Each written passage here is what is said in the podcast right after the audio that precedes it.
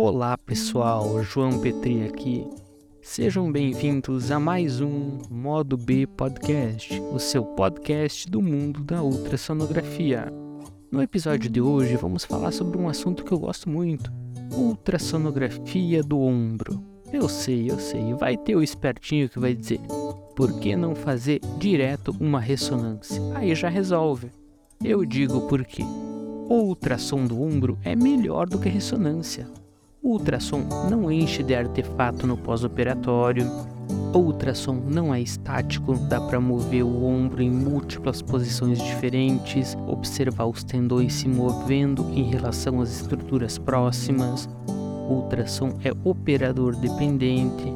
Mas aí tu vai dizer, se operador dependente não é uma desvantagem, eu não acho. Se você for bom, essa será a maior vantagem de todas.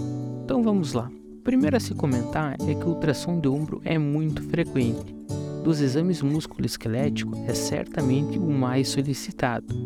Isso se deve à alta prevalência de patologias que ocorrem no ombro e à alta acurácia do ultrassom na detecção dessas lesões. Então vamos começar falando de algumas considerações anatômicas. Eu gosto de considerar a escápula como a pedra fundamental do ombro. A sua porção superior vai se articular com a clavícula, a sua porção lateral, né, a glenoide, vai se articular com a cabeça humeral, e na porção anterior da escápula ainda tem um prolongamento ósseo chamado de processo coracoide, onde vão se inserir o tendão do cabo curto do bíceps e o ligamento coracoacromial. O húmero proximal ele vai ter a cabeça, né, a face articular dele, duas tuberosidades, a menor e a maior, na qual vão se inserir os tendões do manguito rotador. E entre as tuberosidades na face anterior vai se encontrar o sulco bicipital, por onde passa o tendão do cabo longo do bíceps braquial.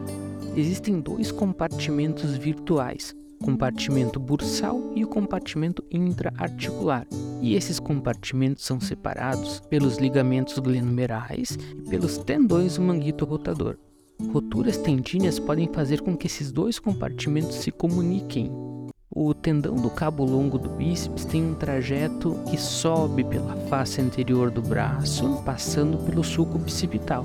Ele vai se inclinar para entrar na articulação e passar pelo intervalo dos rotadores, que é aquele espaço que fica entre o tendão do subescapular e do supraespinhal, e vai acabar inserindo no topo da glenoide.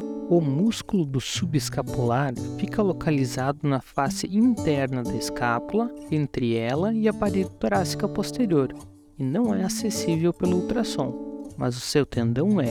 Ele vai ser identificado durante a rotação externa do braço, com suas fibras abaixo do processo coracoide, indo em direção e para terminar na tuberosidade menor do húmero. O músculo supraespinhal é bem avaliado pelo ultrassom. Ele possui uma região central ecogênica e uma periferia hipoecogênica. O tendão do supraespinhal é a grande estrela desse exame, sendo um tendão mais frequentemente lesionado. Ele é facilmente acessível durante a rotação interna, então nós vamos colocar o braço lá nas costas ele vai emergir abaixo do acrômio em direção à tuberosidade maior do húmero. Ele tem uma íntima relação com o acrômio e essa relação próxima é a origem da maior parte das patologias desse tendão. Eu gosto de dividir o tendão do supraespinhal em 27 partes. Aí a maioria das pessoas diz: Nossa, que exagero, 27 partes, como assim? Vou explicar, é bem fácil na verdade. Eu divido ele em três partes no sentido longitudinal. Então ele tem uma porção insercional, ele tem um, uma zona crítica, que é aquela parte menos vascularizada, que fica mais ou menos um centímetro e meio da inserção distal, e ele tem uma união miotendinosa, que é quando algumas fibras do tendão já começam a se transformar em fibras musculares. Quando a gente observa no plano transverso, ele também é dividido em três partes. Ele tem a parte anterior, o feixe anterior dele, ele tem a parte intermediária e ele tem um peixe lateral. E ainda a gente pode dividir o tendão no sentido de superficial até profundo. e dessa maneira ele é dividido em tendo um terço bursal, um terço intrasubstancial e um terço articular. E quando tem uma lesão, multiplicando 3 por 3 por 3, nós temos 27 possibilidades de topografar essa lesão. Por exemplo, eu posso ter uma ruptura parcial no feixe anterior, na zona crítica, na face bursal e assim por diante com todas as outras combinações dessas classificações. O tendão do infraespinhal e do redondo menor, eles são originados dos músculos com o mesmo nome que se localizam abaixo da espinha da escápula e se inserem na face posterior da tuberosidade maior do úmero e na diáfise proximal do úmero. Não existem estruturas ósseas que recobrem esses tendões, então eles possuem uma janela acústica privilegiada que permitem ver toda a extensão do tendão dá para fazer aquelas imagens bonitas, estendidas, né, que fica bem elegante, assim, mostra desde a inserção, união miotendínea e ventre muscular. Sempre lembrando então que o tendão do infraespinhal insere na faceta posterior da tuberosidade maior do úmero, enquanto o tendão do redondo menor vai inserir na parte proximal da diáfise posterior proximal do úmero. As principais bursas de relevância ao exame ultrassonográfico são a bursa subcoracoide, localizada entre o tendão do subescapular e o processo coracoide, e a bursa subacromial subdeltoidiana, que na verdade são duas, mas duas que se comunicam, e elas estão localizadas abaixo do deltoide e abaixo do acrômio.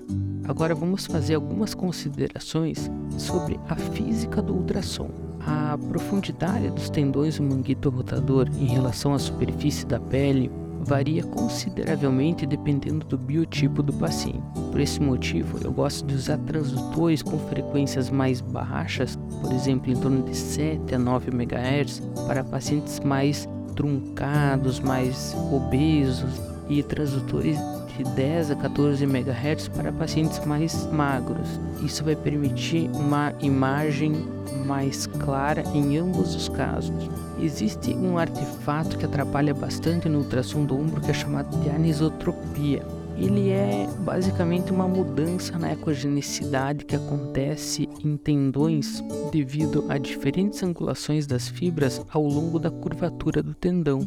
Então, o feixe sonoro que vai incidir de maneira perpendicular, ele vai retornar ao transdutor, mas aquele que incidir um pouco mais oblíquo, ele acaba retornando para fora do transdutor e não gera imagem, formando um ponto escuro na imagem. E às vezes a gente pode confundir essa mancha escura formada por conta desse artefato como uma lesão, como uma ruptura, como ausência de fibras naquela região. E para evitar esse artefato, tudo que a gente tem que fazer é angular, é mover a nossa mão, deixar o transdutor paralelo às fibras para que a gente não perca sinal e observe elas na sua integridade. Se mesmo com manobras anti-anisotrópicas movendo o transdutor permanecer aquela imagem hipoecogênica, é provável que estejamos diante de uma ruptura mesmo e não de um artefato. Agora a técnica do exame. Eu costumo começar o braço numa posição neutra, fazendo cortes axiais da face anterior e buscando identificar o sulco bicipital e nele o tendão do cabo longo do bíceps. Uma vez localizado, eu fotografo essa imagem que parece duas pequenas montanhas, que são as tuberosidades maior e menor do úmero, com um sol se pondo no vale entre elas. Esse sol, no caso da imagem, é o tendão do cabo longo do bíceps. Após fazer essa imagem, eu giro o transdutor 90 graus sobre o tendão do cabo longo do bíceps para obter uma imagem longitudinal dele. Nessa posição, dá para descer um pouquinho o transdutor até a união miotendínea e subir um pouquinho até o intervalo dos rotadores. A posição do braço, então, é alterada para a rotação externa criando uma janela acústica para a gente observar o tendão subescapular. Esse tendão tem um feixe mais espesso cranialmente e alguns feixes menores mais caudais. Eles devem ser avaliados em dois planos. Então, nós vamos avaliar ele no longitudinal, vamos girar 90 graus o transdutor e avaliar ele no transverso, desde a inserção até a união miotendínea. Logo acima desse tendão e abaixo do processo coracoide, né, entre os dois, vai ficar a bursa subcoracoide. Então essa bursa aí que pode ter líquido, né, vai ser a bursite subcoracoide. Após isso a gente coloca o braço nas costas, né? Então aquela rotação interna. Isso pode ser feito de duas maneiras, né? Ou com o braço lá atrás, palma da mão virada para trás, ou como se estivesse colocando a mão no bolso de trás da calça. A diferença entre essas duas posições é que nessa de colocar a mão no bolso de trás da calça, a borda anterior do supraespinhal fica um pouco mais exposta. Por facilidade, eu prefiro fazer a posição na qual a mão do paciente fica totalmente nas costas. Os marcos anatômicos para a gente encontrar o tendão do supraespinhal vão ser o acrômio e a tuberosidade maior do húmero. Uma outra forma é imaginar uma linha entre o centro do músculo supraespinhal e a tuberosidade maior do húmero e repousar o transdutor sobre essa linha, com uma de suas extremidades na tuberosidade maior. Esse tendão deve ser avaliado nos eixos longitudinal e transverso e logo acima dele fica a bursa subacromial subdeltoidiana. Ao retirar a mão das costas, solicitamos ao paciente que coloque a mão para frente no ombro contralateral. A maioria dos pacientes faz esse movimento em associação a uma elevação do cotovelo, que devemos corrigir e baixar o cotovelo do paciente para que a imagem dos tendões posteriores fique melhor. Nessa posição, nós vamos colocar o transdutor na face posterior do ombro e vamos avaliar o tendão do infraespinhal, que fica um pouco mais cranial, e o redondo menor, que é um pouco mais caudal. Quando existe dúvida de qual tendão estamos olhando na face posterior, podemos simplesmente acompanhar os feixes medialmente até o músculo, deixando a anatomia óbvia. Profundamente aos tendões posteriores, é possível ver a articulação glenumeral, o labro e é um ótimo lugar para se procurar derrame articular. Ainda na face posterior, só que agora mais medialmente, com o transdutor posicionado de maneira vertical, podemos avaliar as fibras dos músculos supra e infraespinhal, e nesse caso procurar por eventuais atrofias e sinais de lipossubstituição. O sinal, por exemplo, de lipossubstituição seria a perda daquele contorno hiperecogênico do centro do músculo do supraespinhal, ele ficaria todo hiperecogênico. E no final nós devemos avaliar então a articulação acromioclavicular, fica no topo do ombro, né? Fácil localização, caso a gente não consiga achar de primeira a articulação acromioclavicular, basta palpar a clavícula e ir seguindo ela lateralmente, que ela invariavelmente vai terminar na sua articulação com o acrômio. Então colocamos o transdutor sobre ela e vamos avaliar em dois eixos também, né? No eixo longitudinal para procurar os teófitos, redução do espaço articular e no plano transverso, então onde vamos ver o disquinho articular lá e vamos medir aquilo ali para procurar por derrames articulares. Existem algumas patologias muito comuns que vale a pena a gente comentar. A primeira é a tenossinovite bicipital, que ela é caracterizada por líquido envolvendo o tendão do cabo longo do bíceps no interior do sulco bicipital. Só que aqui a gente tem que ter um cuidado, porque quando tem uma pequena quantidade de líquido localizada medialmente ao tendão, isso é um achado normal. Agora, quando esse tendão está envolto, né, ele está totalmente circundado por líquido, provavelmente estamos diante de uma tenossinovite. E a bursite, né? A bursite é talvez a patologia mais comum que acontece no ombro. Existem dados diferentes na literatura. Eu costumo usar um espessamento das bursas de mais de 2 milímetros ou uma quantidade de líquido, uma lâmina líquida no interior das bursas de mais de 1 milímetro, indicativo de bursite. A dor que os pacientes referem quando eles têm bursite é muito característica, aquela dor espalhada, dor que acontece principalmente à noite, quando deita sobre o ombro. Uma outra condição bastante comum é tendinose, que na verdade é um, um termo que se usa para doença crônica do tendão. A característica ultrassonográfica da tendinose heterogeneidade das fibras do tendão, geralmente sem espessamentos exuberantes. O tendão fica com uma espessura relativamente normal, mas fica bastante heterogêneo. Podem ter calcificações próximas à inserção, tudo isso são sinais então de cronicidade do processo. Já a tendinite aguda, ela é um pouquinho diferente, o tendão ele fica mais espessado e em geral hipoecogênico. O tendão normal do supraespinhal, por exemplo, ele tem aquele aspecto de bico de tucano, enquanto o tendão inflamado, ele vai ter o aspecto de golfinho.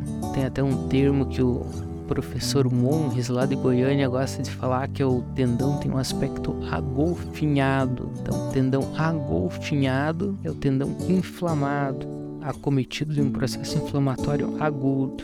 É claro que quando a gente tem um tendão inflamado, a gente pode usar o Doppler, né? Pode ligar o Doppler ali para ver se aquele tendão está com hiperemia também. Mas sempre devemos lembrar que para avaliar um tendão com um Doppler, esse tendão ele deve estar tá relaxado, então a gente não pode avaliar ele na mesma posição. Tem que mudar a posição do braço, deixar esse tendão relaxado, sem tensão, e aí sim ligar o Doppler e vai aparecer lá a hiperemia característica do processo inflamatório calcificações são muito comuns também, acaba sendo causada por depósitos de cálcio que podem ser uma consequência de uma cicatrização do tendão após uma lesão, ou elas podem ser primárias, né? Começou já a calcificar direto. Então tem as tendinopatias cálcicas, né? As rupturas tendíneas são classificadas em total, completa, no qual o tendão desinsere completamente ou rompe a alguma certa distância de sua inserção, deixando o coto inserido e a porção mais próxima do músculo retraindo para próximo do músculo, né? Então, por exemplo, o supraespinhal costuma retrair para baixo do acrômio, o subescapular, quando rompe, costuma retrair para baixo do processo coracoide isso em rupturas completas, né? Mas também podem ocorrer rupturas parciais. E as rupturas parciais entram naquele caso da divisão das 27 zonas lá do supraespinhal que eu referi antes. Então a gente vai descrever se essa ruptura está cometendo o tendão na sua face bursal, na sua face articular ou entre as duas, ou ainda se ele acomete mais de uma dessas áreas ou se ele é uma lesão transfixante, pegando todas elas. Nós vamos dizer se ele está acometendo feixe anterior, o feixe intermediário, feixe lateral, ou eventualmente mais de uma dessas áreas. Ele pode pegar, por exemplo, a metade anterior do tendão, os dois terços anterior do tendão, mantendo íntegro apenas o terço lateral, ou ainda se essa lesão está localizada na sua porção insercional ou na sua zona crítica, ou ainda próxima à união miotendínea. Então, juntando todas essas variáveis, nós temos todas essas possibilidades de localização das lesões. Qualquer ruptura que encontramos, ela deve ser medida em três eixos. Outra condição bastante comum são as alterações degenerativas na articulação acromioclavicular. As principais alterações então são redução do espaço articular, osteófitos marginais, derrame articular.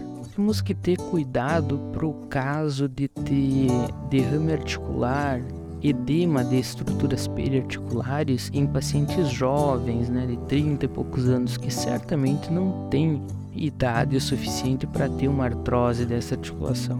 Nesses casos é mais provável que tenhamos uma lesão da articulação, uma luxação, que nos graus 1 e 2 não existe um desnivelamento entre as margens ósseas, apenas lesão ligamentar e edema de partes moles adjacentes. Temos que cuidar para não confundir luxação acromioclavicular de grau baixo com artrose acromioclavicular, até porque não vai ter osteófito, não vai ter redução do espaço, mas sim aquele líquido, aquele edema.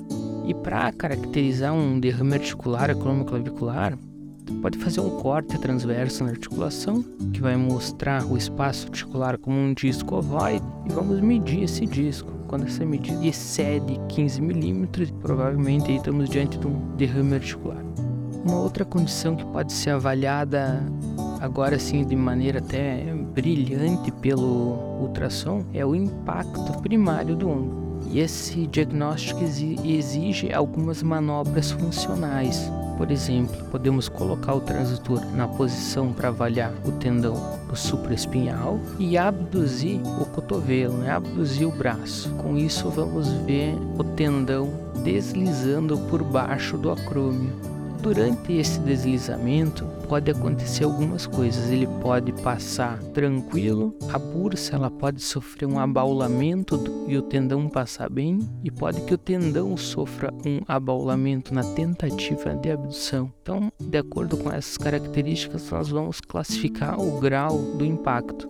Uma maneira mais moderna de classificar isso é deixar o braço posição neutra pendendo ao lado do corpo e a gente mede a distância do acrômio até a inserção do supraespinhal. Então pedimos para o paciente elevar, abduzir o braço até que ele comece a sentir dor e aí ele para o movimento. Nesse momento que ele parou o movimento, nós medimos novamente a distância entre o acrômio e a inserção. Se essa distância for zero, ou seja, todo o tendão passou lá por baixo do acrômio, esse ele não tem impacto. Caso distâncias maiores entre o acrômio e a porção insercional do tendão forem acontecendo, maior é o grau do impacto. Muito obrigado pela sua atenção e até a próxima.